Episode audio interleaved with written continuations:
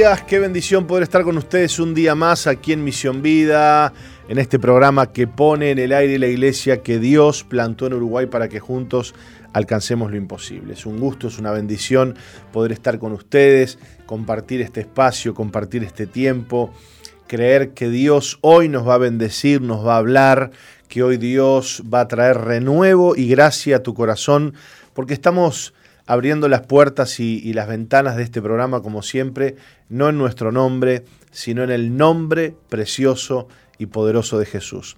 Quédense con nosotros, vamos a estar hasta las 13 horas acompañándoles aquí en Misión Vida para las Naciones. ¿Cómo está usted, Nati? ¿Qué cuenta en este hermoso día o está un poquito nublado? ¿Cómo lo ve? Le cuento que muy buenos días, Pastor, primeramente. Buenos días. a toda nuestra linda audiencia. Y bueno, el día se encuentra parcialmente soleado, Pastor Martín. Vamos a tener una mínima de 17 grados y 24 grados de máxima de temperatura. Así que bueno, va a ser un día agradable. Pero disfrútelo porque se nos aproximan las lluvias. Así ¿Cuándo? ¿Cuándo? Y parece ser que para el fin de semana. Viernes, sábado, lluvias, lluvia en puerta. Así que bueno, vaya preguntando el paraguas. Pero vio cómo es esto, ¿no? Hemos, ya nos ha pasado de tener varios pronósticos como este y de repente el día está soleado, hermoso y llueve solamente en la noche. Así que vamos a esperar eso.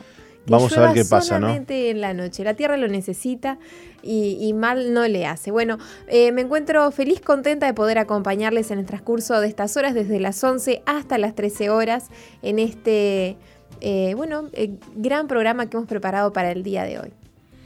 Bueno, muy bien. Abrimos los medios de comunicación para que ustedes se contacten con nosotros y nos cuenten de dónde nos están escuchando, qué están haciendo mientras escuchan el, programa, eh, qué es lo que, qué es lo que, bueno, qué es lo que quizás necesitan. Hoy hay personas que necesitan una oración, personas que necesitan consuelo, y, fortaleza. Así que bueno, desde aquí les bendecimos en el nombre precioso y poderoso de Jesús. Sabes, Nati, que hoy eh, tenemos que, lamentar el fallecimiento de la mamá de la pastora Marcela, este, una mujer preciosa, falleció de cáncer, ya hace tiempo que venía luchando con la enfermedad, una mujer de Dios, una mujer que, que, que amó al Señor hasta sus últimos días y este, que nosotros somos testigos de su amor, de su dulzura, de su cariño, de su perseverancia y de su fe. Así que por un lado tristes, pero por otro lado felices porque ella está con el Señor. ¿eh? Y sabemos que sus hijos, que su esposo, este, tienen el mismo consuelo de saber que, bueno, que, la mamá está, está, con el Señor. ¿eh? Y bueno, por un lado los cristianos mm, eh, nos duelen las pérdidas, pero eh, no nos duelen al punto de la desesperación, ¿no? Hay un dolor, hay una tristeza porque esa persona ya no va a estar, pero también hay un consuelo. Así que bendecimos a, la, familia, a la familia Rivero, eh, bendecimos a sus, hijos, bendecimos a Antonio, este, el papá, el papá de la pastora Marcela, y, y bueno, que Dios les consuele, les fortalezca, Nati, en este día, a toda la familia y les bendiga. Y en medio de eh, esta pérdida, que el gozo del Señor les acompañe y que la paz del Señor les acompañe y sea vuestro consuelo.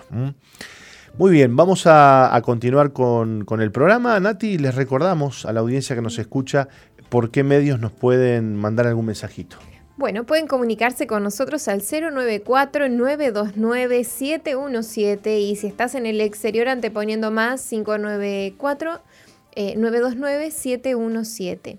También queremos aprovechar para saludar a las emisoras asociadas que retransmiten este programa, así que saludamos a Preferencia 95.1 en el departamento de Salto, Piedra Alta 105.5 en Florida, Radio FM Centro 102.7 en Durazno, Radio Bles 88.3 en San Juan, Argentina. Saludamos a aquellos que nos siguen por medio de la página de SOE, que te invitamos a que puedas pasar y conocerla, que es www.soe.com.uy.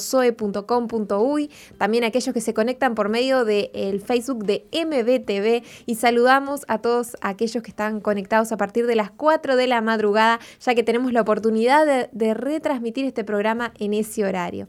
Así que, Pastor, ya estamos con los chats abiertos, pronto para recibir los mensajes. Buenísimo, buenísimo. Que la gente se comunique, Nati, y que nos cuente desde dónde nos escuchan y si tienen algún pedido de oración, que por favor lo hagan en esta, en esta mañana. Bueno, les contamos que nuestro apóstol está bien, se está recuperando bien, ya este, se lo nota con, se lo nota con, bueno, con, más recuperado ¿no? y, con más fuerza. Así que bueno, este, esperemos que pronto lo podamos tener por aquí, por, por, el programa y, por la iglesia también. Les recordamos que este fin de semana nuestras eh, reuniones o nuestras, nuestros templos y nuestros anexos aún permanecerán cerrados, dado que eh, tendremos las reuniones vía online. Así que atentos a lo que será, por ejemplo, el sábado este, a las 19 eh, y 30 horas, a lo que será el domingo 11 y 30 am y 19 y 30 horas. Hoy es jueves, Nati, y los jueves tenemos reuniones en grupos amigos. Eh, y bueno, y hoy es día de predicar el Evangelio, hoy es día de compartir con la gente, de orar por las personas, orar por las necesidades, hoy es día de eh, compartir la palabra de Dios. Por supuesto, habrá líderes, habrá distritos donde algunos grupos amigos no se podrán hacer, porque hay gente que, bueno, que está cursando el coronavirus, hay otras personas que, bueno, a veces hay ancianitos en la casa, hay que cuidarlos, pero a cada pastor eh, será responsable de, bueno, analizar este, qué grupos amigos se podrán hacer, qué grupos amigos no se podrán hacer, y los que no se hagan de forma presencial, y bueno, habrá que hacerlos mediante Zoom o mediante WhatsApp, que también permite videollamadas grupales y hay otros, otros medios también para que la gente se pueda estar conectando y no perderse este, la reunión de grupo amigo de hoy, que será o virtual o presencial según el caso a analizar. Bueno, dicho esto, dicho esto, Nati, queremos compartir algunas eh, noticias con la audiencia y si usted quiere me va leyendo la primera. Bien. Tras consulta de paciente anticoagulada, Salinas corrigió un dato que había dado el lunes. Es una noticia que hemos obtenido de montevideoportal.com. El ministro de Salud Pública, Daniel Salinas, corrigió este miércoles en su cuenta de Twitter un dato que había dado a una señora en un vacunatorio de Canelones el lunes. El ministro recibió una consulta de una mujer medicada con un anticoagulante y por los valores clínicos que presentaba, le recomendó que consultara a su médico antes de darse la dosis. La conversación entre la mujer y el ministro, registrada por varios canales de televisión, se produjo luego de que la Organización Mundial de la Salud informara el 7 de abril que la relación entre la vacuna de AstraZeneca contra el COVID-19 y la aparición de una forma rara de coágulos sanguíneos es plausible pero sin confirmar, y agrega que, pese a ser preocupantes, son muy raros. Eh, en palabras de la mujer dice, tengo antecedentes de trombos, le dijo la señora al ministro, y otra mujer que la acompañaba agregó, ella todavía no se vacunó y tiene la duda. Salinas le preguntó entonces si estaba anticoagulada y le respondieron que sí. Entonces, ¿tendría que hacer un trombo? preguntó Salinas. No, respondieron en coro ministro y mujeres. El ministro le preguntó entonces qué medicación toma. La paciente circunstancial respondió que Choice, un anticoagulante, eh, y bueno, con Choice, el INR, el índice para medir la coagulación de la sangre, le marca. Y entre 1 y 2 está bien, ¿verdad? planteó Salinas, incurriendo en un error que corrigió este miércoles. A propósito de declaraciones previas, rectificó la siguiente información. El valor habitual de INR en pacientes anticoagulados con warfarina debe estar entre 2 y 3. Existen afecciones que requieren un valor mayor, planteó el ministro. Warfina es el medicamento anticoagulante oral que se usa para prevenir la formación de trombos y, émbolos. Valores por encima del rango esperado traducen una anticoagulación mayor a la esperada. Menor riesgo de trombosis, pero mayor riesgo de sangrado, por lo cual se recomienda su control con médico tratante, agregó. A pesar de que Salinas dijo que el INR está bien entre 1 y 2, y luego aclaró que para pacientes medicados debe estar entre 2 y 3, en el caso concreto de la señora que lo consultó el lunes en un vacunatorio de Canelones, hubiese respondido lo mismo, porque su nivel de INR superaba el 3. Pero tengo tres, 3,85 en este momento de INR, le dijo la mujer al ministro. Entonces, en ese caso, hay que consultar con el médico, porque es muy elevado y quiere decir que está en una baja dosis de choice. Comentó Salinas. En ese caso hay que reconsiderar porque no hubo ninguna trombosis en mayores de 65 años, pero estuvo bien en consultar, agregó el ministro. Luego le entregó un papel con una dirección web para que planteara sus dudas, que ya de paso la compartimos con la audiencia, que es comisioncovid.msp.com.uy. Comisioncovid.msp.com.uy. Plantea el, eh, o sea, le, le dice que plantee el tema personal que mande la receta médica escaneada y que se reconsiderará eso en virtud de que es una situación particular que merece un tratamiento particular. Esto lo concluyó el ministro antes de despedirse. Bueno, tiene que andar clarito el ministro para contestar todas estas cosas en medio de toda esta locura, ¿no? Este, también hay que ponerse en el lugar del hombre, ¿eh? Con todas las este, luces. Imagínate vos. Y le pifió ahí un poquito y después dijo, no, mira que este, dijiste esto, pero era lo otro y tuvo que salir a rectificar. ¿no? Eh, claro, porque no, no, no es cualquier consulta, o sea, pone, está en riesgo la vida de la persona. Exactamente, exactamente, exactamente. Pero bueno, se ve que es una persona, se ve no, por lo que dice la noticia, es una persona que ya está anticoagulada, ¿no? Sí. Este, pero bueno, se ve que sus valores de anticoagulación no son buenos, así que este, por lo que se, por lo que leímos recién, este, bueno, tendrá que consultar ella de vuelta, ¿no? Y está bueno el poder tener este acceso a, este correo. Bien, habrá que ver, hay ¿no? muchas personas que tienen esa duda. Exacto, o otras, u otras dudas, u ¿no, otras Dudas. Este, habrá que ver con qué velocidad responden ellos. El correo es comisión COVID, comisión COVID, arroba msp.com.uy. Si usted tiene, usted este, padece de alguna enfermedad y le preocupa este, bueno, alguna cuestión con respecto a la vacunación o algo de eso, o, alguna otra cosa que tenga que ver con el COVID, puede escribir ahí para plantear este, las preguntas, ¿no? Así que abrió la cancha el ministro para, para que se escriba a esta, a esta casilla de correo. Por otro lado, le contamos que el presidente de la calle dijo ayer hay un fracaso de las instituciones burocráticas en el suministro de vacunas. El presidente Luis Lacalle Pou participó de la 17 Cumbre Iberoamericana de Jefes de Estado y de Gobierno organizada en Andorra, que fue realizada de forma virtual este miércoles. Al hacer uso de la palabra, la calle se refirió al fracaso de las instituciones burocráticas en el suministro de vacunas y envió un mensaje al presidente de Venezuela, Nicolás Maduro. La calle se refirió al concepto de una salud, no solo de una salud humana, animal y ambiental que está íntimamente vinculada, también hablamos de una salud en el mundo. Estos tiempos lo que queda claro es que esa salud humana a lo largo y ancho de todo el planeta está vinculada comentó el mandatario. Las fronteras han quedado de lado en esta pandemia y seguramente lo serán en el futuro. Las reacciones que han tenido los países ante esta urgencia era previsible. Era previsible que cada uno salga a cuidar a sus ciudadanos y a procurar un mejor sistema de salud en la coyuntura, agregó. El presidente puso como ejemplo más claro de individualismo y de carrera hacia la salud lo que hemos tenido que hacer varios países con respecto a la obtención de vacunas. Los países debieron de negociar con laboratorios y a veces recibiendo asistencia de otras naciones, en el caso de Uruguay, de China y en su momento los primeros embarques de Chile sostuvo la calle, lo que queda claro es que hay un fracaso de las instituciones burocráticas internacionales en el suministro de las vacunas. Esto no supone enrostrar ni echar la culpa, esto supone estar preparados, aseguró.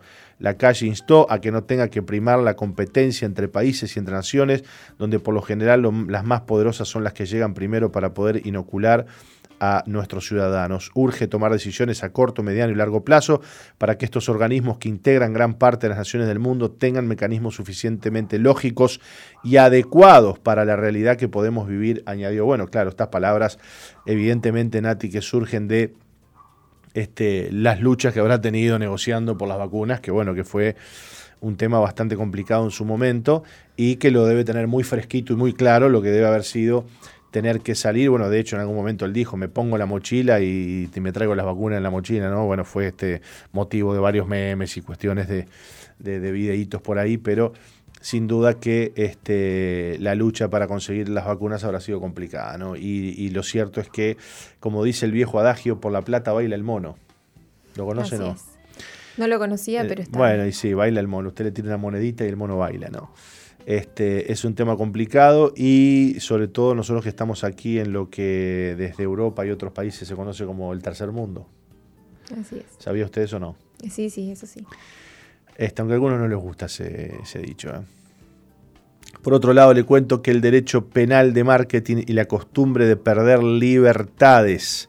Cuénteme de qué se trata este titular bastante... Extenso, pero que está... No, y, el, titular, digo, bastante... Picante, está. Picantón, bastante... Ahí está. ¿eh? Eh, le estamos dando un poco de continuidad a este tema tan importante que, se, que estuvimos trayendo sobre la mesa en estos días, sí, ayer particularmente. Ahí está, que delito de peligro que se quiere aprobar. Bueno, le cuento que el director del Instituto de Derecho Penal y Criminología de la Universidad de la República, Germán Aller, criticó en No Toquen Nada el proyecto de ley que penaliza el incumplimiento de las disposiciones sanitarias para quien pusiere en peligro efectivo la salud humana o animal, según el artículo de un proyecto de ley que cuenta con media sanción en diputados y espera la aprobación definitiva en el Senado, quien, por ejemplo, viole la cuarentena o se aglomere en este contexto de emergencia sanitaria podría ir a prisión. Este proyecto modifica el artículo 224 del Código Penal y penalizará con 3 a 24 meses de prisión a las personas que incumplan esas disposiciones. Se trata de lo que se llama un delito de peligro, porque pena la posibilidad de que se produzca un daño.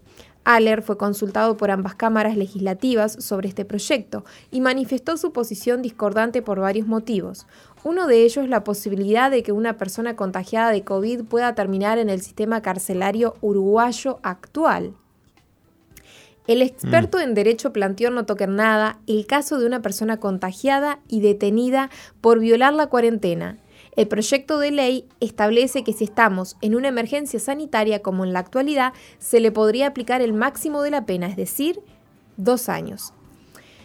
Pregunta, ¿lo va a meter preso al tipo contagiado con COVID? Tenemos problemas de todo tipo y color y usted va a agregar por un delito de baja entidad el intento de contener al individuo metiéndolo preso? preguntó y respondió que no resulta sensato desde el punto de vista de política criminal. Tiene que dejarlo, por ejemplo, en su casa. No le va a dar tareas comunitarias y desparramar el virus por la ciudad pintando las paredes de una escuela o un barrio. ¿Qué tiene que hacer? Tiene que encerrarlo en su casa. Hay un pequeño detalle. Es lo mismo que tiene que hacer aunque no cometa el delito, afirmó. Para Ayer, esto es un ejemplo de lo que en el mundo académico se llama derecho penal de marketing. El jurista aclaró que no cree que esa sea la intención del, legislador, pero cree que finalmente es lo que termina pasando. Esto no es que sea peyorativo, es descriptivo de la realidad. Claro. El marketing no es malo, pero es marketing. Sabemos cuál es el límite. Una cosa es vender un producto y otra luego ver qué tan eficiente es. Nadie va a decir que el automóvil que promociona es más o menos. Lo que va a decir es que es buenísimo.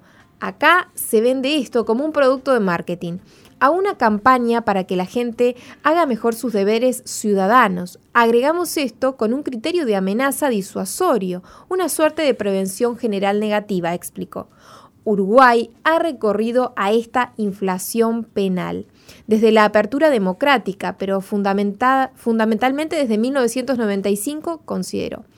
El fenómeno del autoritarismo penal ha supuesto aumento de penas, más dificultades para la obtención de la libertad, más figuras delictivas, más delitos de peligro, más tipos penales parcialmente en blanco o abiertos, mayor vigilancia.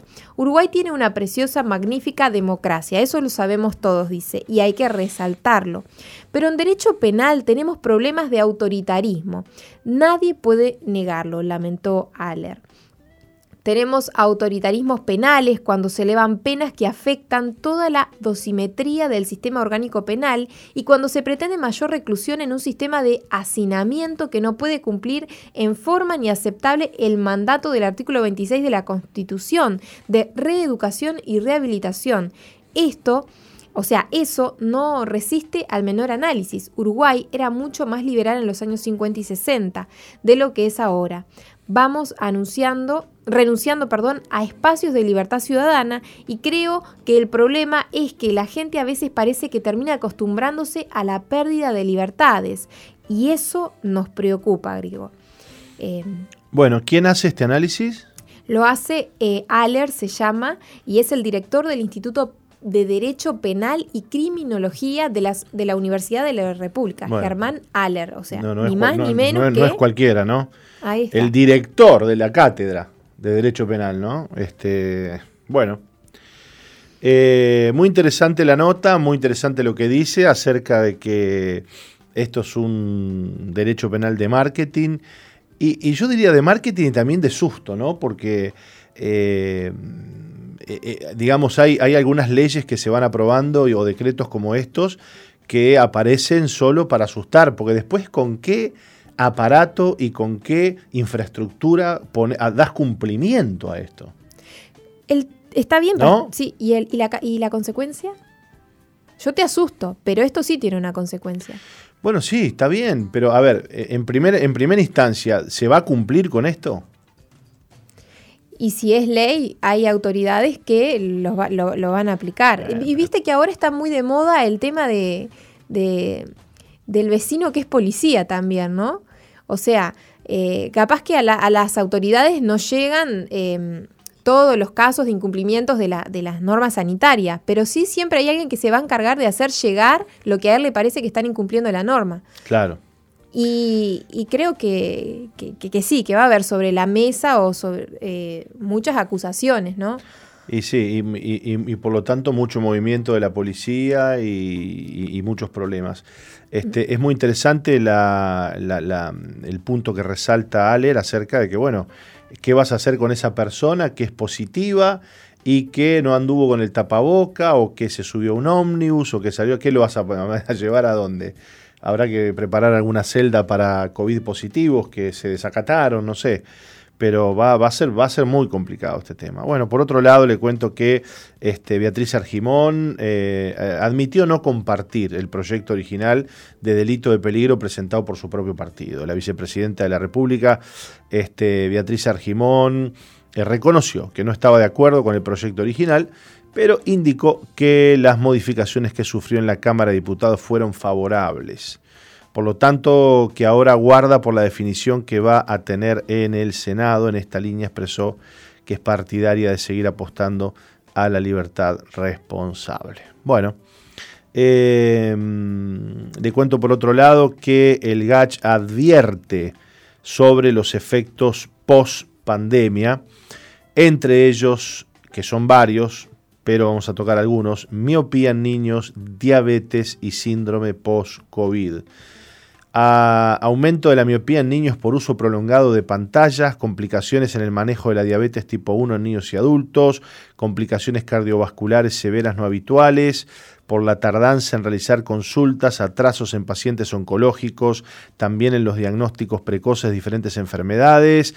Esas fueron algunas de las advertencias que realizó el Grupo Asesor Científico Honorario sobre los efectos post pandemia fue Henry Cohen, uno de los coordinadores del grupo, quien se encargó de detallar estos temas. Es bueno separar los efectos post-pandemia en dos grupos. Uno sería el de las consecuencias generadas por las restricciones asistenciales en la patología de enfermedades no transmisibles y le llamamos efecto no COVID.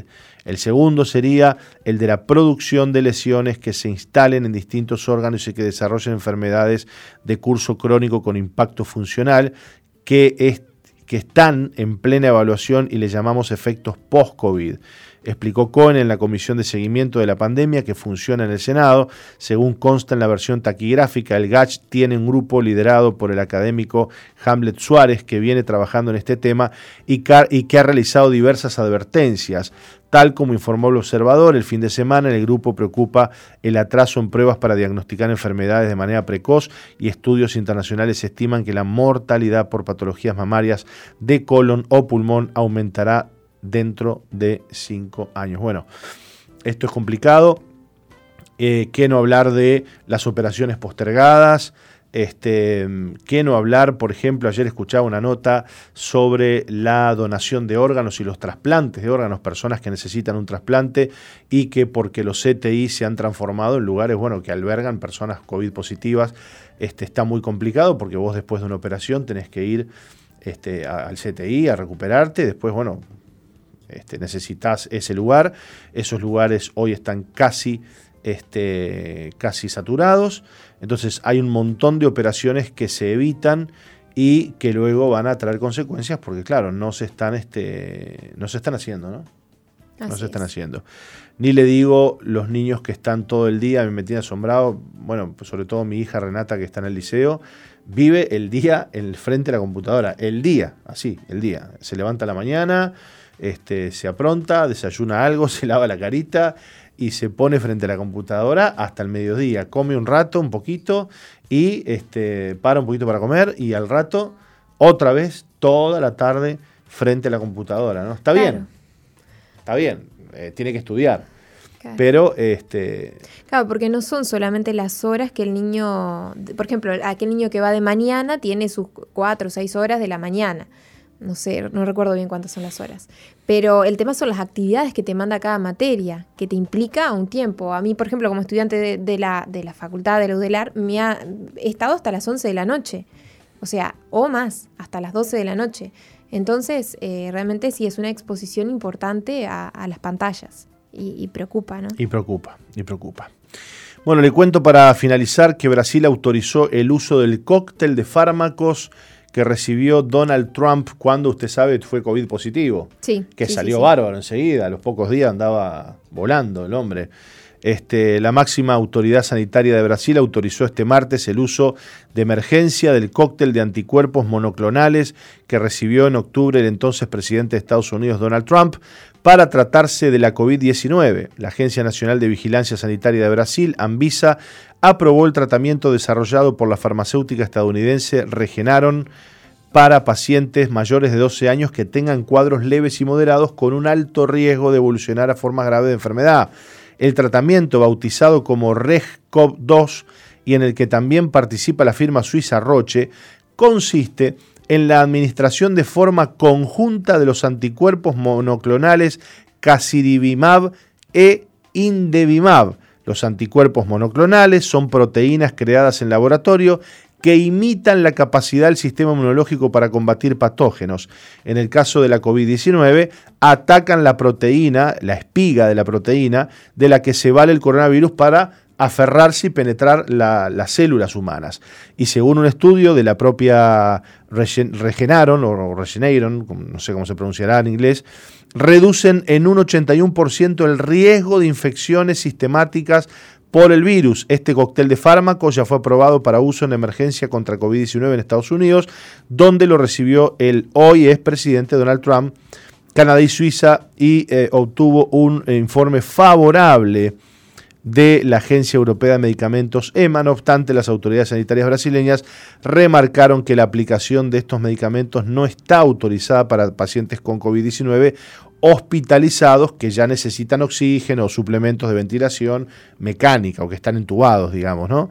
De acuerdo con datos del estudio clínico, los anticuerpos no demostraron beneficio en pacientes ingresados ya pudieron hasta estar asociados con peores resultados clínicos cuando se utilizan. Claro, después que ya la persona está con una infección importante, evidentemente que estos anticuerpos ya no, no, no, trabajan, ¿no? Se, ve que esto hay que hacerlo con anterioridad y, darle tiempo al cuerpo que bueno asimile este cóctel y pueda trabajar a favor de, la persona, este, eh, ayudando a, desmantelar la, la, la infección, ¿no? La entidad subrayó además que el cóctel experimental no previene el desarrollo de la enfermedad y apenas podrá ser administrado en el ambiente hospitalario. Este es el segundo tratamiento contra el COVID que avala Visa para su uso emergencia en Brasil, tras dar luz verde en marzo pasado al Remdesivir, desarrollado originalmente para tratar la hepatitis C y más tarde probado contra el ébola. Brasil vive en este momento la peor fase de la pandemia, con buena parte del sistema público de salud colapsado o al borde de ello, situación que se ha complicado aún más con la falta de medicamentos y cilindros de oxígeno para los pacientes con cuadros más graves de COVID-19. las cifras son terribles, ¿no? Con 375 mil fallecidos y unos 14 millones de positivos. Bueno, estas cifras hay que tomarlas muy con pinza. Ayer estaba escuchando a unos, a unos este, epidemiólogos españoles que hablaban sobre, bueno, nos estamos yendo un poquito, pero vale la pena que voy a decir, sobre la desaparición de la gripe común, por ejemplo. Entonces, ¿dónde está la gripe común? ¿Dónde está? No hay, no hay gripe común. Entonces, lo que no se sabe en, a ciencia cierta es eh, qué, eh, qué, pasa con la gripe común y eh, por qué ha desaparecido completamente la gripe común o, entre comillas, eso, eso, es lo que se, eso es lo que se dice. Entonces, por otro lado, lo que no se sabe a ciencia cierta tampoco es que si vos te agarrás una gripe común, este, cuando te haces el hisopado, el hisopado no te da positivo igual, ¿no? Y todas esas cosas están, se están estudiando hoy porque, claro, este, los números se abultan un montón, porque imagínate vos que en Uruguay, vamos a hablar de nuestro país, había miles de casos de gripe al año, ¿no? Miles de casos y graves casos, y gente que moría por gripe. No en vano, no en vano, todos los años nos vacunamos contra la gripe en Uruguay. ¿No? O sea, no nos olvidemos que hay una, vacunación anual por la gripe. Ahora ya la gripe no está, no se habla más de gente que, tiene, tiene, gripe, que, que, muere por gripe o nada. Entonces, este, lo que se está creyendo es que, bueno, todos estos números tan abultados también incluyen fallecimientos por gripe común o personas que dan positivo por que tienen una gripe eh, común. Bueno, y una noticia absurda, este, y nos vamos ya, la CEO, la CEO de YouTube, gana el premio por libertad de expresión. Esto es como cuando le dieron a Obama el premio Nobel de la Paz, ¿te acordás? Este, cuando había ido a invadir Irak. Esto es una locura. El CEO de YouTube gana premio por libertad de expresión a pesar de que su plataforma constantemente censura a los que piensan distinto. Esto es una burla y realmente deja mucho que desear a este tipo de premiaciones que ya este, no te dan ganas ni que te la den. Pero tiene algo muy gracioso esto. Cuando solo leía, o sea, eh, quien patrocina esta, esta ceremonia es, la propia compañía. Es YouTube. Es YouTube. Ah, se autopremió. Digo, ah, vamos a hacer algo para darme el premio. Esto es muy, es irónico y bueno, causó eh, mucha, muchos comentarios negativos en las redes, ¿no? Y mucha gente subiendo imágenes en Twitter de, de, sus, de todos sus videos censurados, ¿no? Entonces, eh, pero ¿cómo es esto? Y bueno, parece ser que esta... Mm, CEO se jactaba de las censuras y se jactaba de que, bueno, es una plataforma de que, eh, que se encarga de, sacar aquellos videos que, que, sabe, que ellos reconocen o piensan que le hace mal a la población. Así que fíjese, ¿no? En qué nivel están, ¿no? De, bueno, de, autoridad sobre, sobre, el contenido que uno produce. Y bueno, hay una youtuber muy conocida que se llama Kika Nieto, es colombiana y, es cristiana y bueno, la, eh, ha recibido una, eh, una orden de, captura por, eh, mm. sí, por, por la justicia de Colombia por, eh, bueno, eh, decir en las redes que Dios creó al hombre y Dios creó a la mujer y que los creó para, eh, bueno, unirse y, y, procrear, ¿no? Orden de captura. Una orden de captura. Eh, y bueno, obviamente están los abogados de por medio, ¿no? Pero justamente eh, ella plantea, ¿no? Que, si no tenemos esa libertad de utilizar las redes para expresar lo que opinamos o pensamos, ¿no? Que hay, hay una persecución hacia la, libertad de expresión. Sin duda alguna. Sin duda alguna. Bueno, Nati, nos tenemos que ir a una pausa. Son las 11 y 38. Nos pasamos un poquito, pero ya volvemos con más Misión Vida. Ya volvemos, no se vayan.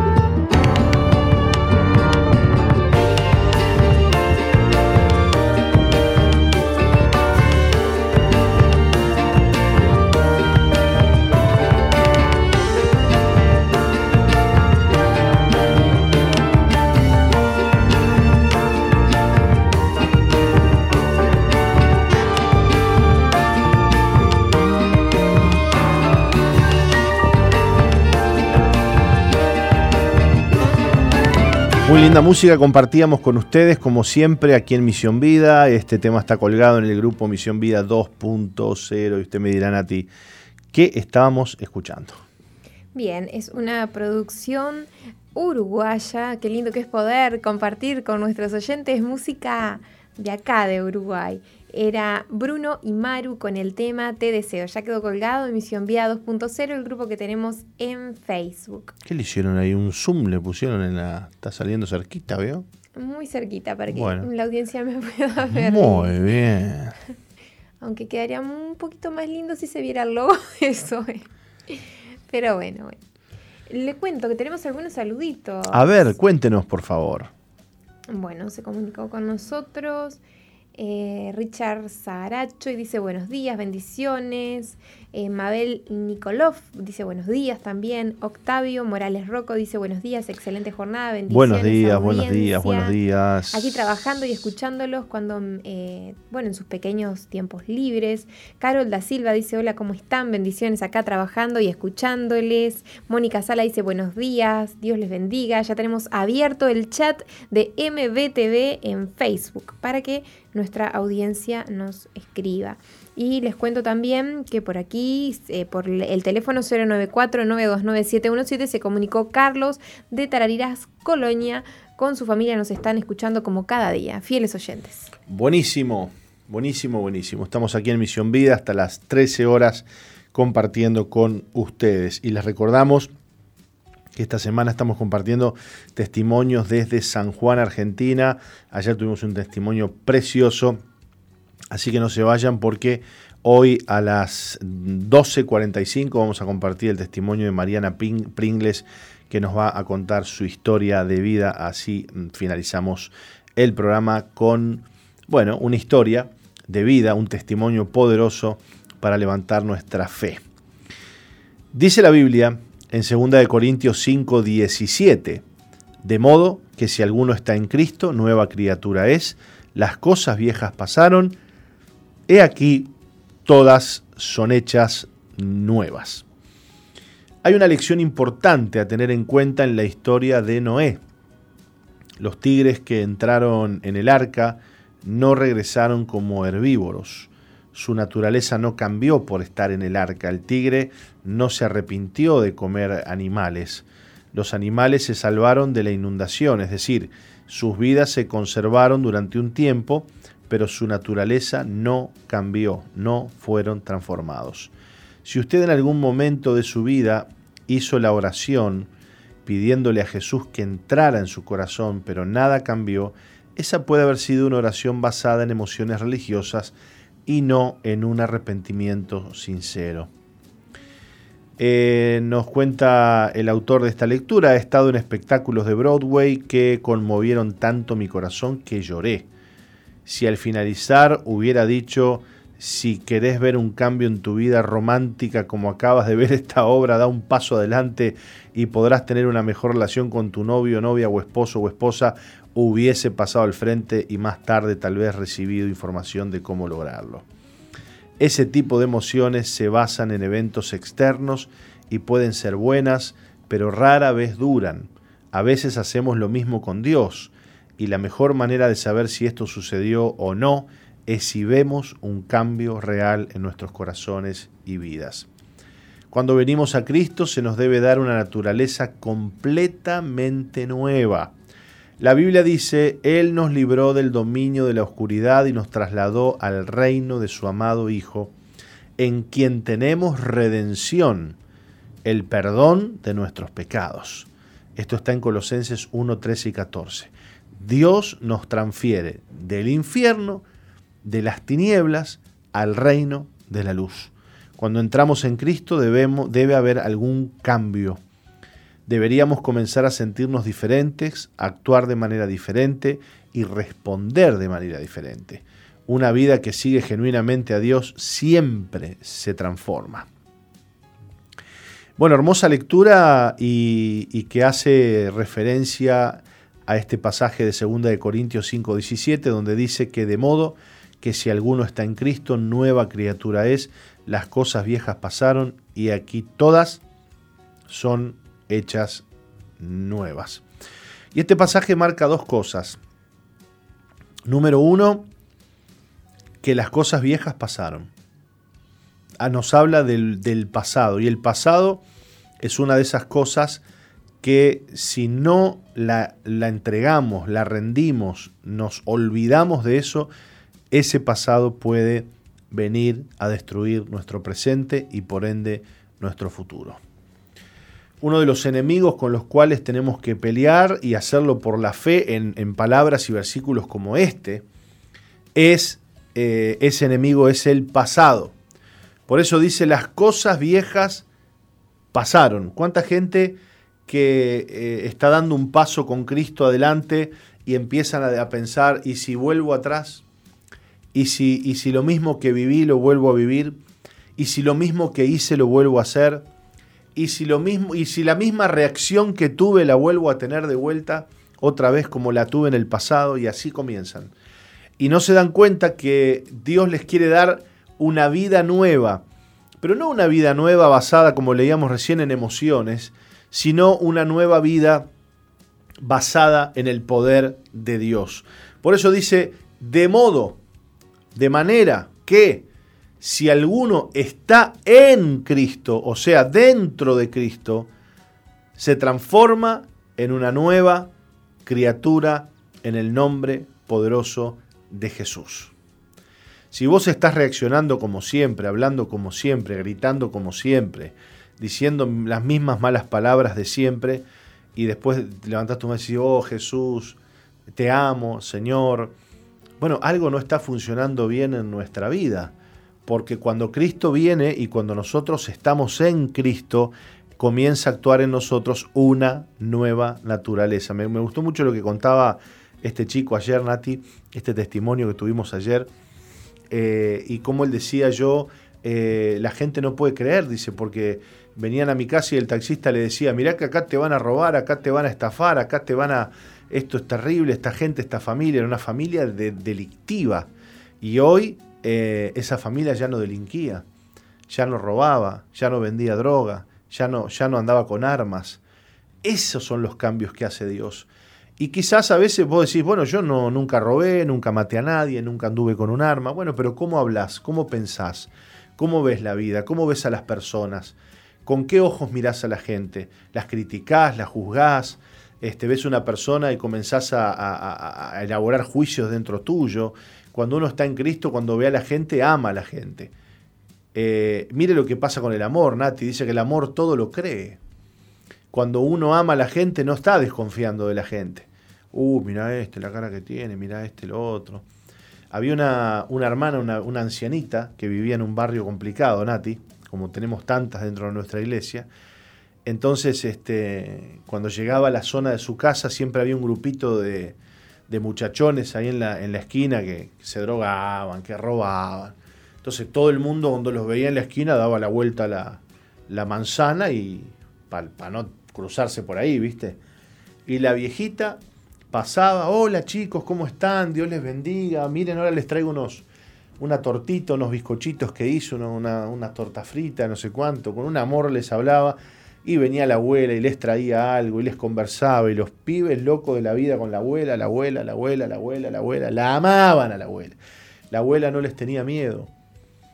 La abuela los amaba, la abuela los miraba con buenos ojos, la abuela les traía algo para comer y los pibes, ¿sabés cómo la defendían a la abuela? Vayan a tocar a la abuela. Ahí viene la abuela, abuela, abuela, hola chicos, ¿cómo están? Para ella no eran delincuentes, no eran drogadictos, aunque sí lo eran. Pero para ella eran chicos que necesitaban el amor de Dios. Y les predicaba y de un Dios les bendiga y mira que el Señor, mira que el otro, mira que aquello. La abuela nunca tenía que cruzar por otra calle, nunca tenía que dar la vuelta a manzana, nunca tenía que esquivarlos. Pasaba por el medio de ellos, los saludaba, este, los trataba con cariño y los pibes no sabés lo que la defendían, Nati. Cuando uno este, tiene a Cristo y se transforma en una nueva criatura, comienza a experimentar una nueva manera de, de tratar y de mirar a las personas, por ejemplo, de enfrentarse a la vida, de enfrentarse a la gente. Cuando ese esposo quizás herido con su esposa y cansado, este, recibe a Cristo y acepta su amor, comienza a ver a la esposa con otros ojos, ¿no? La ve con amor, la ve con ternura, la trata con cariño, ¿no?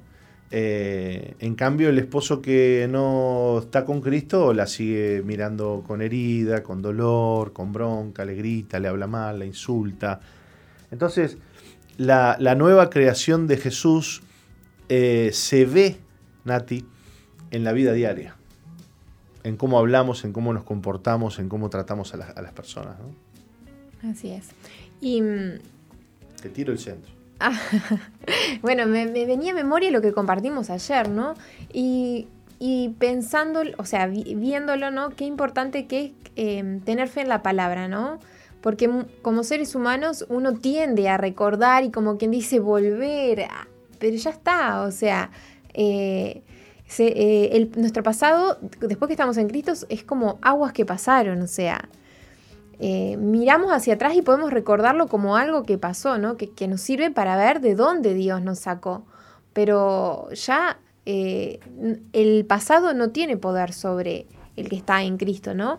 Y bueno, como dice esta palabra, de modo que si alguno está en, en Cristo, nueva criatura es, ¿no? Y que Dios hace nueva todas las cosas. Y como ayer hablamos de tener fe en la palabra.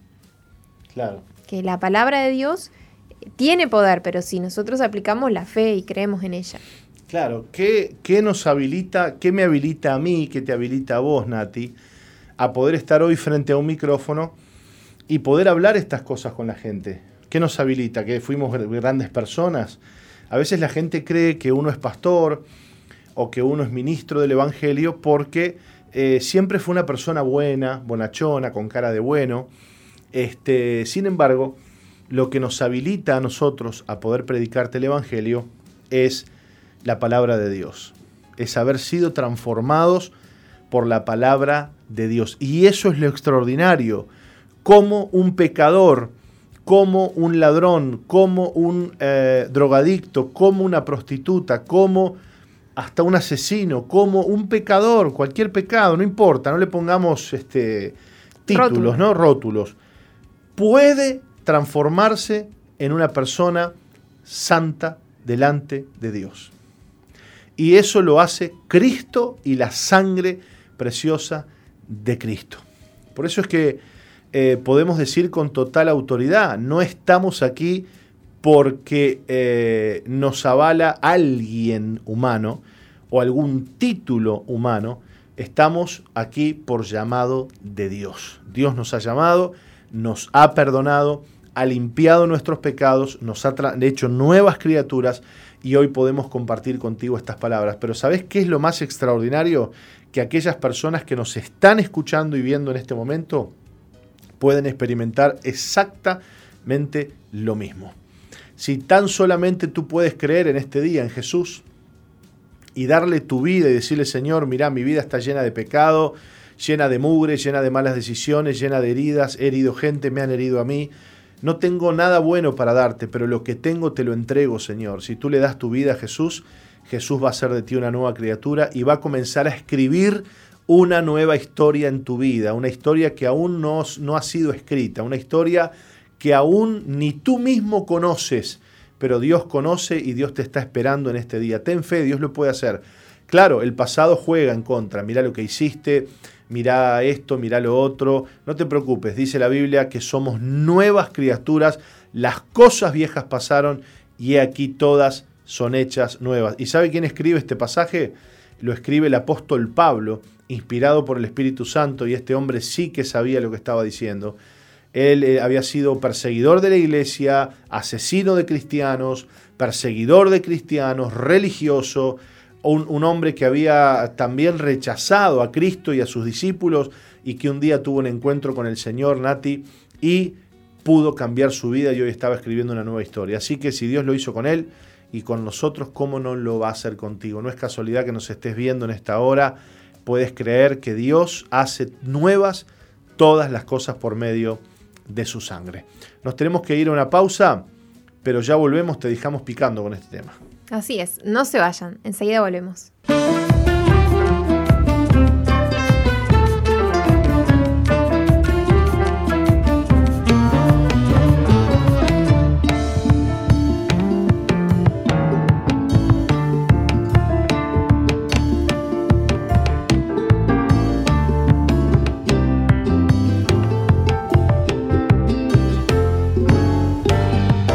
Bien, seguimos adelante en Misión Vida, en la lucha contra el COVID-19.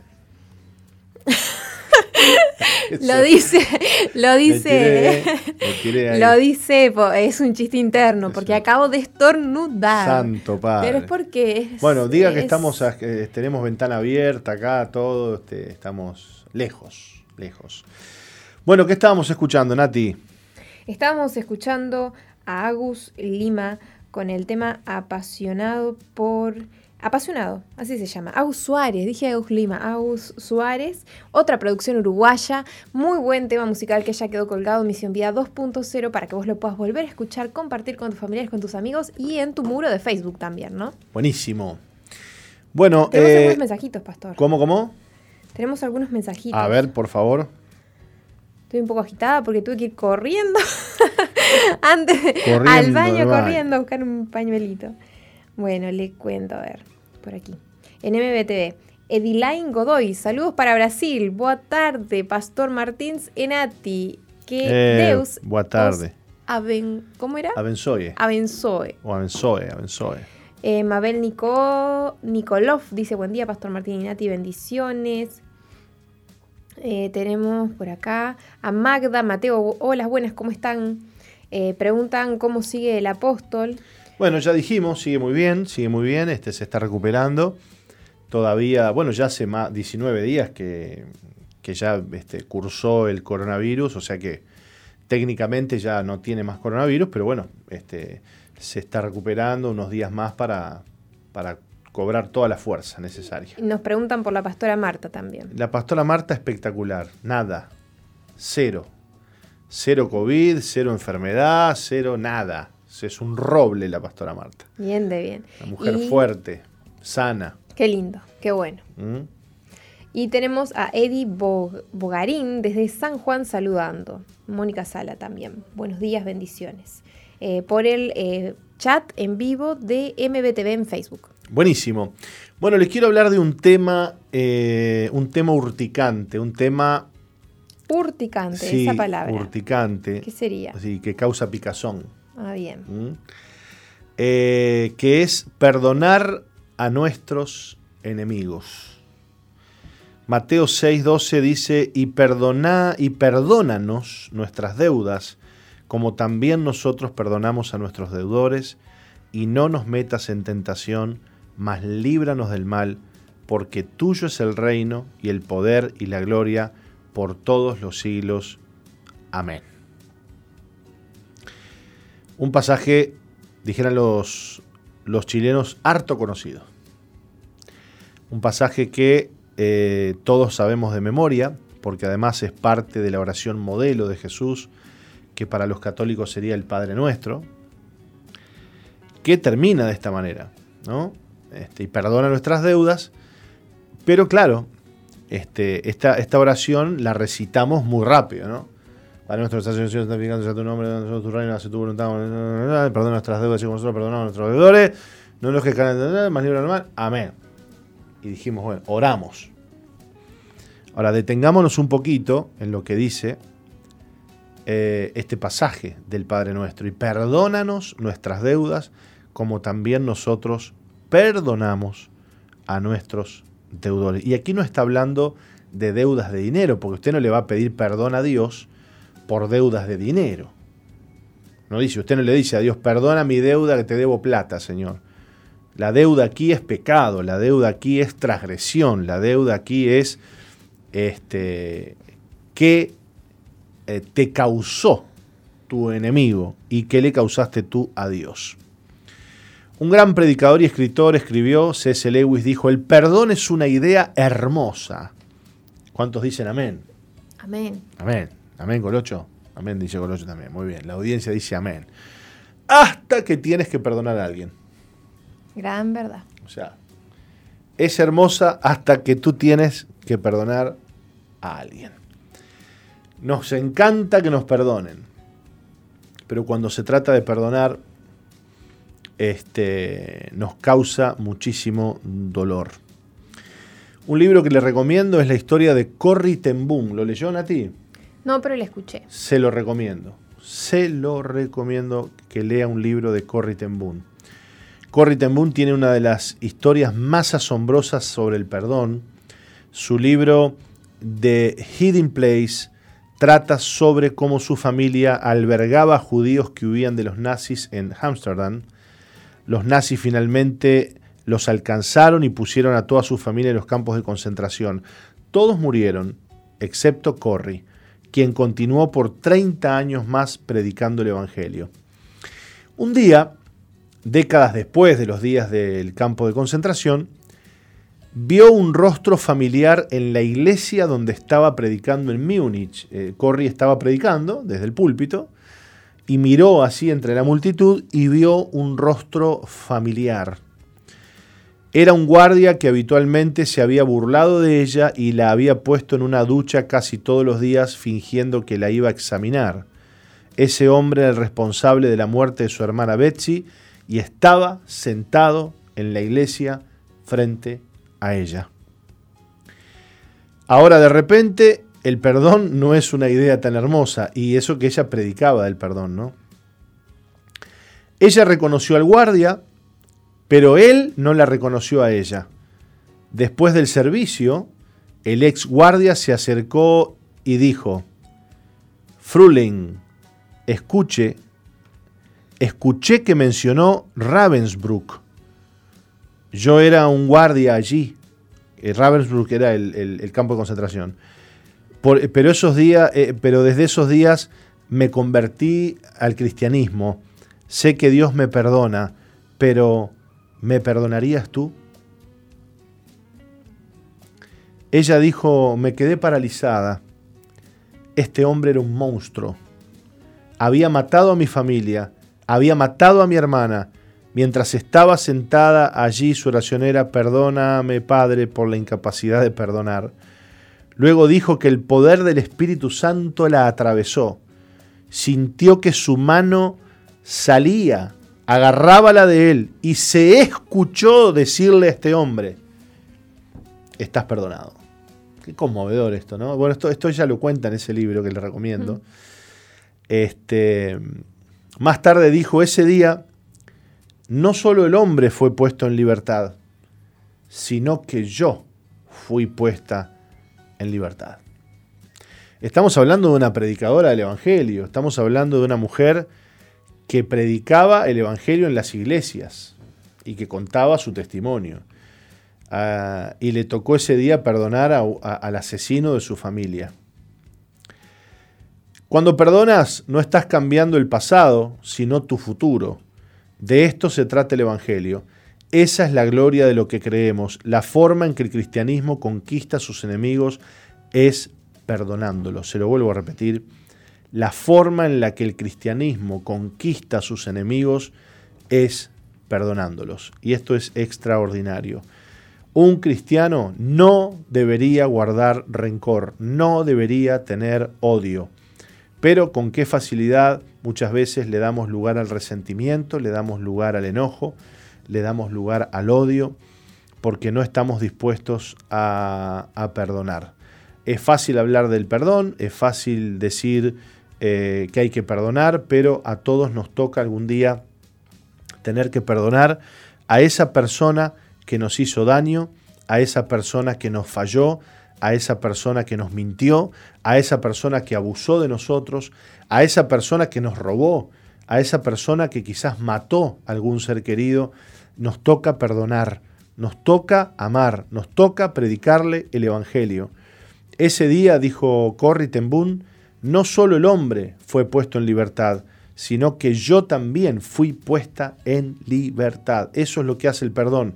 El perdón suelta las cadenas que atan al, al que odias, pero también sueltan las cadenas, tus cadenas, tus cadenas, porque a veces la persona que odia se siente víctima y por ende cree que el malvado es el otro. Sin embargo, cuando nosotros odiamos, nos transformamos eh, y nos volvemos con la misma esencia de aquel a quien estamos odiando, Nati.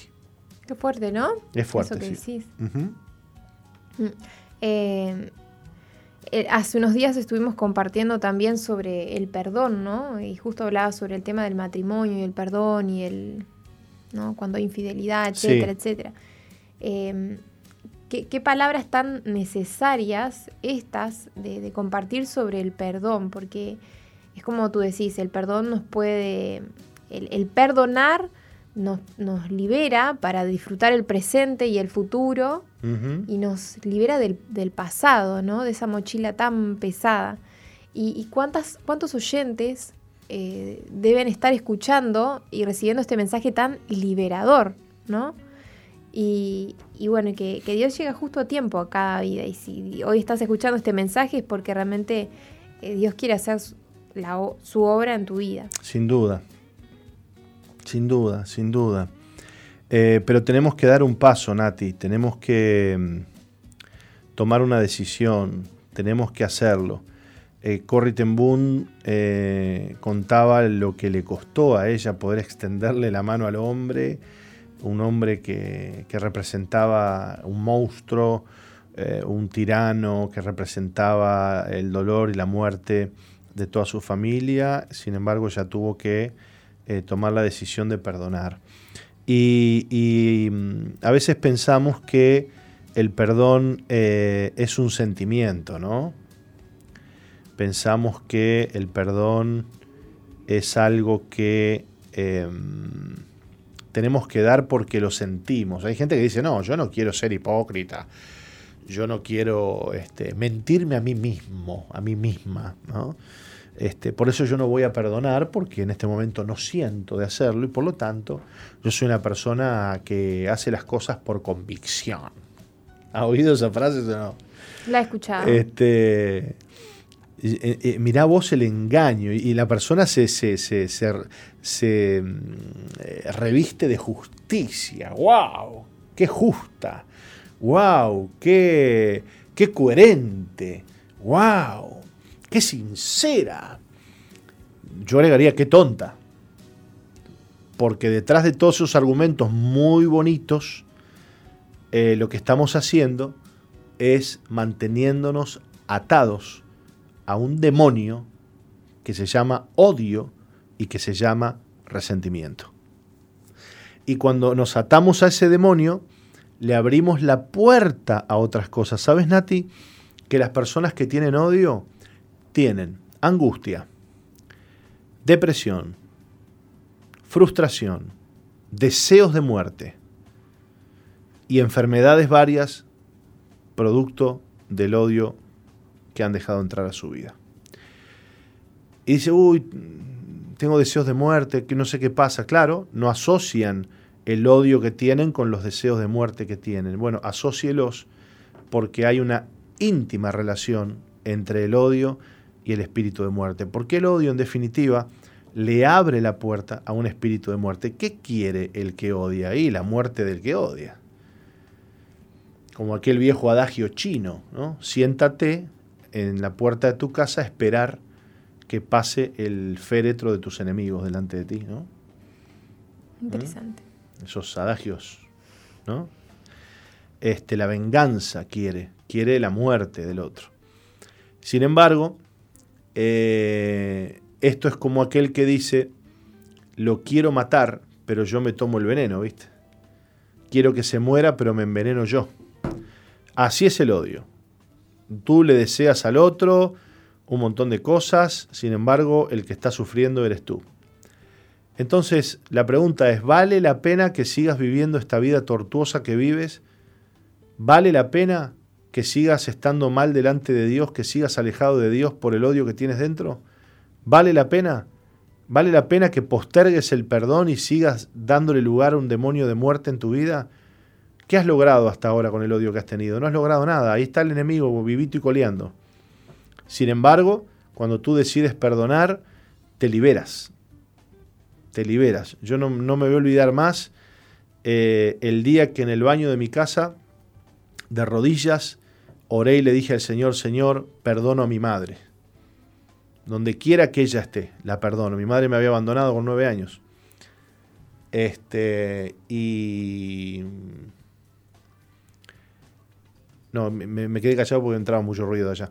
Y me acuerdo ese día que le dije, Señor, perdono a mi madre, la perdono y la bendigo. Fue liberador ese día, pero no solamente me liberé yo, sino que mi madre después me cuenta que ella siempre a la hora, a determinada hora, se sentaba debajo de un banquito en un, en un hotel donde ella trabajaba y era gerenciaba, a, fumar debajo de la parte de, personal, un banquito debajo de un microondas, y dice que en ese momento que se sentó a fumar, a prender un pucho, sintió en su corazón y en su mente, tengo que volver con mi hijo. Y le pregunté la hora. Dije, ¿a qué hora? Y a la hora que me habitualmente me sentaba, que serían la una, una y media, y a esa hora yo estaba orando de rodillas perdonando a mi madre. El día que yo decidí perdonarla fue el día en que Dios rompió las cadenas y que hizo posible el reencuentro, ¿no? Y a la postre, la, conversión de mi madre, fíjate vos. ¿Qué edad tenías tú? Y 18 años, 19 años tenía. ¡Wow! Mm. Qué fuerte. Sí, sí, sí. Em, hay personas que capaz que se estarán preguntando, eh, pero ¿cómo hago? ¿Cómo no puedo perdonar? Se les dificulta. Acá justamente eh, dentro de este testimonio que compartíamos, eh, la, muchacha tampoco podía perdonar, pero dice que el Espíritu Santo la tocó. Entonces cuando nosotros no podemos, el Espíritu Santo obra por nosotros y le dio esa... Y, provocó que salieran esas palabras de, su, de su boca, ¿no? Pero fue como una em, eh, convicción o reacción interna que provocó en el corazón de ella que hizo que eh, declarara las palabras de perdón. Entonces, cuando nosotros no podemos hacer nuestras fuerzas, eh, Dios sí puede. Pero tenemos que darle ese lugar, ¿no? Dios puede, Dios puede. Y nosotros tenemos que tomar la decisión. No, no olvidemos, no, no olvidemos que, que, el odio entró por una decisión. O sea, el odio no, no, no, se, no se alojó en tu vida porque sí. En algún punto tú decidiste odiar. En algún punto tú decidiste guardar rencor. Ahora tienes que decidir perdonar. ¿No? Entonces, ¿cómo pudiste darle lugar al odio y ahora no puedes darle lugar al perdón? Sí que puedes, porque repetimos, el perdón es una decisión, no es un sentimiento. Entonces, si Dios te ha dado voluntad que tú la tienes allí para elegir, elige perdonar. Es una decisión, nada más. Lo que pasa es que la confusión es cuando uno espera sentir algo, ¿no? No, no, no, vas a seguir sintiendo un montón de cosas y lo más probable es que después que perdones, sigas sintiendo. Lo más probable es que después los sentimientos continúen, pero no le hagas caso a los sentimientos. Declara el perdón, declara que has perdonado y, decide hacerlo y Dios te va a liberar y te va a bendecir. Bueno, nos tenemos que ir a una, a una pausita, pero nos gustaría saber, Nati, qué personas eh, que han estado escuchando esto han sido tocadas y, y, bueno, y necesitan una oración o nos cuentan qué decisión de perdón están tomando. Vamos a una pausa y ya volvemos. No se vayan.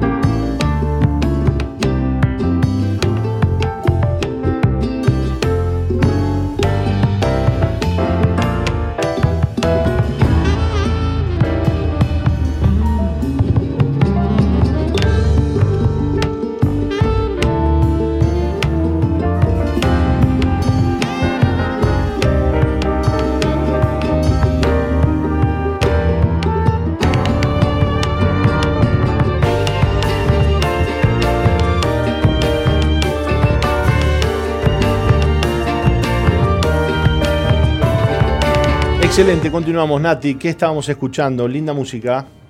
Linda música y seguimos con producciones nacionales. Le cuento que este tema ya quedó colgado en Misión Vía 2.0 y era Edu Vanega con el tema La Razón. Así que bueno, aplauso para, las producciones uruguayas. Ya tiene su tiempito este tema, ¿eh?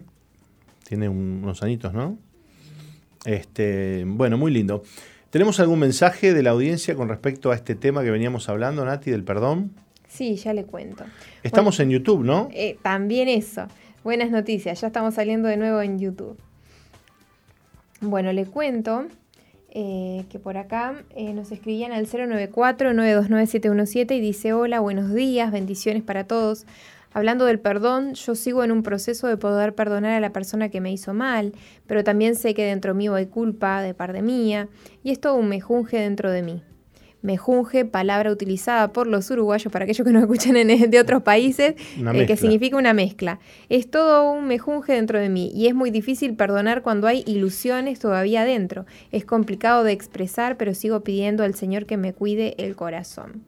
Bueno, con respecto a ese comentario, eh, volvemos un poquito a lo mismo, ¿no? Eh, yo, yo creo que no, el perdón no es un proceso. Imagínate si vos vas a Dios a pedirle perdón y Dios te dice, mirá, este, vamos a ver un proceso ahora, yo no, hoy no te perdono, pero puede ser que, que mañana te perdone. Sé que puede sonar duro para alguien que está herido y que de alguna manera, bueno, entiende y sabe que debe perdonar. A veces usamos ese lenguaje para tratar de justificar un poco nuestra falta de perdón. Entonces, el perdón es una de esas cosas que la tenemos que dar por obediencia a la palabra de Dios, no por procesos, no por, no por, por, sentimientos. Eh, es algo que tenemos que, que dar, digamos. Puede ser, sí, puede ser, sí, que la sanidad de la herida, Nati, la sanidad de la herida que esa persona causó, sea un proceso, es verdad. Pero en cuanto al perdón se refiere, el perdón se debe dar. Se debe dar. O sea, si yo, te, si yo digo hoy, Señor, yo perdono a Nati, ¿no? Por esto, por aquello, por lo otro. Chao, te perdoné. Después, y bueno, tendré que ir sanando mi corazón con el Señor. Este, eso sí puede ser un proceso. ¿Se entiende lo que estoy diciendo? Sí, sí. Pero el perdón es, eh, e, es un acto, es un acto de, la voluntad y es una decisión que uno, que uno toma. ¿Está bien? Este, lo mismo pasa con el amor. El amor también es una decisión que uno toma. Por eso es que eh, Jesús no solo nos mandó a, perdonar a nuestros enemigos, sino que nos mandó a amar a nuestros enemigos. Entonces, si no les pudiste perdonar, ¿cómo los vas a amar? Complicado, ¿no? la ecuación. Eh, imagínate vos el lío, ¿no? Amarás a tus enemigos. ¡Wow! ¡Wow, wow, wow, wow! Estoy en proceso, Señor. No, no. Hay que amarlos ahora. O sea, los perdono y los amo. Es una decisión que tenemos que, que tomar. Te cuento que tenemos otros mensajitos por el canal de YouTube en vivo. Mm, bueno, muchos saludos que no, no pudimos leer, pero mensajes relacionados a esto. María del Carmen Otonelli dice, por mucho tiempo pensaba que había perdonado, pero hasta ahora, eh, que no, eh, hasta ahora no lo había declarado con palabras audibles. Claro. Em, y bueno, le contesta acá a una persona, pero bueno. Eh, después tenemos a Marianela Díaz, dice, hola, buen día. Eh, quería comentarles que el fin de semana participé del encuentro y fui liberada de la falta de perdón. Después de muchos años que cargaba con esa mochila, pude perdonar a mi hermano por abuso. Edilaine Godoy de Brasil dice, liberar perdón fue la mejor decisión que tomé en mi vida. Las cosas comenzaron a fluir diferente en mi vida después que liberé perdón. Sintió una paz muy grande dentro de ella. Lo escribió todo en portugués, se lo Mirá qué bien, muy bien, Nati. Bueno, eh, esa es una de las cosas que se experimenta. Este, la paz, una, señal de que has perdonado es que estás recibiendo paz en ese mismo instante. ¿eh? Muchas veces sucede eh, que perdonamos, pero luego el proceso de o acercamiento o, dar un abrazo. Es un proceso de decisión, es un proceso de esfuerzo, ¿no? ¿Por qué? Y bueno, porque el alma, la mente, los recuerdos se resisten a poder abrazar a esa persona, como contábamos recién, este, la, historia de Corrie ten Boom, que se encontró con uno de los guardias del, del, lugar donde este, su familia, del campo de concentración donde su familia murió, este, y ese guardia había abusado de ella y se había burlado muchas veces, este, y ahora le estaba dando la mano, ¿no? Para decirle está perdonado. Este, cómo son las cosas. Pero eh, el, el, perdón abre la puerta ya para el resto de las cosas, ¿no? Eh, y mira lo que te voy a decir. A veces pensamos, o a veces hay personas que no perdonan porque están usando el odio como un mecanismo de defensa, ¿no? Entonces dicen, si yo perdono a mi marido o a este hombre o a esta persona o a, esta, o este quien sea que, me, que, me, golpeó, que me lastimó, eh, entonces yo estoy obligada a volver con esa persona o a tener que este, relacionarme con esa persona. Hay que ver en qué grado esa persona te lastimó, en qué grado esa persona es dañina para vos. Pero en primer lugar, el perdón no implica que vos tengas que volver con un hombre golpeador. Vamos a poner un caso hipotético, una mujer que ha sido golpeada sistemáticamente por su marido, por el hombre con el que vive. ¿Tiene que perdonarlo? Sí, tiene que perdonarlo. ¿Tiene que vivir con él? No, no tiene que vivir con él. No tiene por qué vivir con alguien que le está pegando. Pero tampoco puede guardar odio, puede guardar rencor. ¿eh? Nunca el rencor, nunca el odio es una alternativa para nosotros. Y dicho esto, nos vamos rapidito, Nati, el testimonio, porque ayer lo agarramos un poquito tarde. Mariana Pringles estará hoy contándonos desde la ciudad de San Juan, Argentina, cómo el Señor le ha librado de la falta de paternidad y amor. Ya volvemos, no se vayan. No cambies, ya volvemos con Misión, Vida.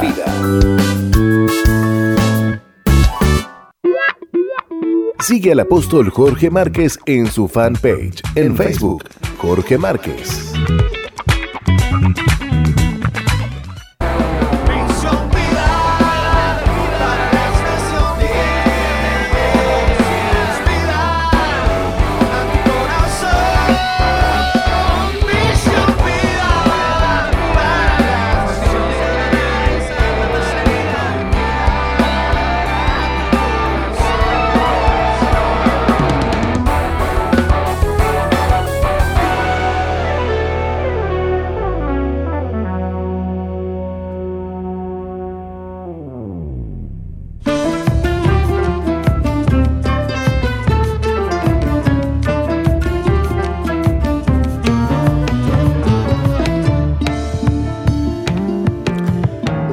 Está con nosotros desde San Juan, Argentina, Mariana Pringles. Ella es una joven de 24 años que hoy nos va a contar su historia. Mariana, bienvenida, ¿cómo estás? Hola, ¿cómo estás? Buenos días. Buenos días, ¿nos escuchás bien? Sí, sí, yo los escucho bien. Buenísimo. Bueno, gracias por estar con nosotros y le vamos a pedir a, a Nati que nos lea tu historia y conversamos. Bueno. Mariana nos cuenta que se crió junto a sus padres y sus dos hermanos. Mientras crecía se iba dando cuenta de la falta de amor que tenía, ya que su padre era una persona fría, no le decía palabras cariñosas de aceptación o afirmación. Poco a poco se fue gestando en Mariana un gran vacío, cargaba con sentimientos de rechazo y baja autoestima.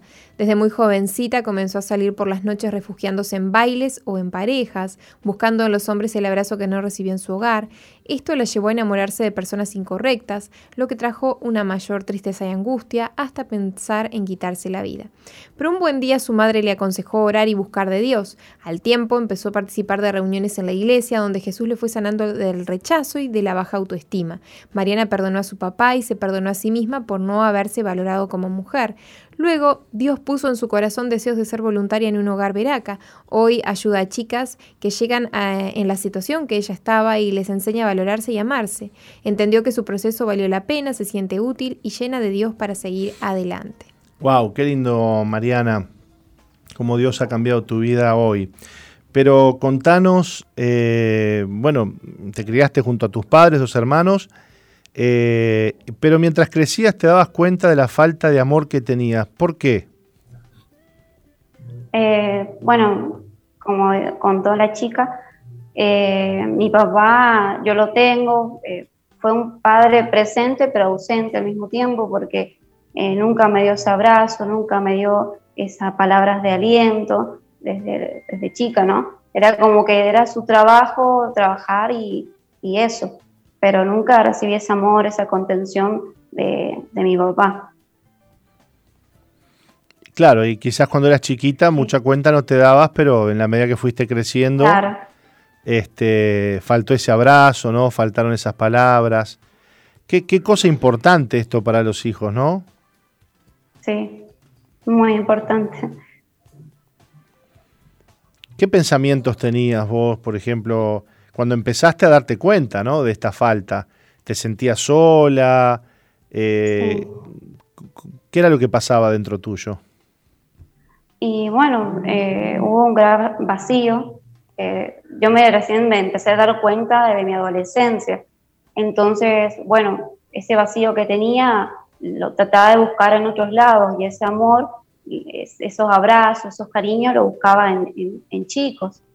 Y, bueno, de así hasta, hasta que, bueno, me enamoré de un chico eh, a los 18 años en la cual pensé que ese chico me iba a dar amor y bueno, al principio fue mucho amor y después al último el chico, eh, bueno, era, era, me insultaba, me agredía y bueno, fue todo lo contrario de lo que yo busqué, fue todo lo contrario. Y, bueno, otra vez se volvió a, romper, digamos, tu corazón, porque sí. Eh, ahora otro hombre te, rechazaba, te, maltrataba. Eh, y, Dios qué, lugar ocupaba en tu vida en, aquel, en ese momento? En ningún momento. No conocía mucho de Dios. Eh, mi mamá iba, iba a la iglesia, y ella siempre me decía, Mari, tenés que ir a la iglesia, y yo no quería saber nada. Hasta que, bueno, en un momento me sentí eh, sola, esa soledad la sentí muy fuerte en, mí, y bueno, ahí le dije a mi mamá que, que quería ir a la iglesia, que quería conocer ese Dios, ese Dios de amor, de contención, de cariño. ¿Y qué pasó? Y bueno, y empecé a ir a la iglesia y bueno, empecé a buscar de Dios y la verdad que el amor más grande que recibí toda mi vida es de Dios. ¿Cómo podés describir lo que, lo que hizo el Señor en tu vida? Y Él me sacó de la angustia, de la tristeza, de la soledad. Eh, ese amor que yo no, lo sentía físicamente, que era de mi papá o, o, de esas personas que buscaba yo el amor, Dios me lo dio de un día para el otro. Él me llenó de su amor y también gente de la iglesia eh, me abrazaba y me, y me contiene y, y, es como que eso lo sentí muy fuerte en mi vida, que yo no lo recibí en mi casa y bueno, lo pude recibir en, en otras personas digamos que, Dios te puso gente que te amara, ¿no? Exactamente. Ahora, qué, qué, extraordinario que, es lo que hace el amor de Dios, ¿no? Porque eh, apenas vos recibiste ese amor y empezaste a tener ganas de, de darlo a otras personas. Sí, sí, sí. ¿Y hoy qué estás haciendo para ayudar a otras personas? Hoy estoy viviendo en un hogar, hace tres años que estoy viviendo en un hogar Veraca, con chicas, en donde me ha pasado muchas situaciones que vienen chicas con problemas de rechazo, de baja autoestima, eh, y bueno, yo estoy ahí para poder ayudarlas, para poder aconsejarlas, y la verdad que hoy en día entiendo todo lo que yo viví para poder ayudar a esas chicas que necesitan ayuda. Qué lindo. O sea que hoy eh, ya no andás mendigando amor por ahí, sino que lo recibís del Señor y se lo das a otras personas. Sí, sí, sí. Wow. Así es. ¿Te consideras una persona feliz? Sí, sí, muy feliz. Así que esa tristeza que, que tenías, este, Mariana, en otro tiempo, ya no está. Ya no está, ya no está. Wow. ¿Tenés algún caso en particular de alguien eh, a quien hayas ayudado, eh, que te ha marcado la vida, que, vos decís, eh, ha valido la pena todo lo que viví solo por, por, esto? Sí, sí. Sí, hace mm, más o menos seis meses ingresó una chica en el hogar en donde la chica pasó casi lo mismo que yo y, yo estaba ahí con ella y la podía ayudar, la podía aconsejar. Eh, bueno, Dios siempre me pone personas así chicas, más que nada así en esa situación. Y, bueno, eh, Dios me usa también en esa área para poder ayudarla, aconsejarle y decirle que, que sí se puede, que sí se puede salir adelante con la ayuda de Dios, el amor de Dios. Qué lindo. Eh, eh, no es en vano, no es en vano lo que vivimos, ¿no? Dios termina usando, este, termina usando eh, todo lo que vivimos para, para su gloria. Mariana, nos alegramos mucho de verte sonreír, de verte bien y de saber que hoy tu vida está siendo de inspiración para otras personas. Así que te mandamos un abrazo a la distancia y que Dios siga obrando en vos, que Dios siga dando crecimiento a tu vida y que siga cumpliendo sus planes para que todo lo que Dios ha prometido se cumpla. Gracias, muchas gracias. Que Dios te bendiga mucho. Bueno, nos, nos vamos despidiendo nosotros, Nati. Estábamos hablando con Mariana desde San Juan, Argentina. Eh, contentos por compartir estos testimonios y estos cambios de vida hermosos que, que nos hacen tan bien escuchar y nos llenan de fe y de esperanza. Nosotros nos, despedimos, pero a las 11 de la mañana, hora Uruguay, mañana viernes estaremos nuevamente con ustedes aquí para compartir palabras de vida, para compartir reflexiones, para compartir noticias y muy buena música aquí en Misión Vida para las Naciones. Así es, no se pongan mal que mañana ya volvemos. Hasta mañana. Dios les bendiga.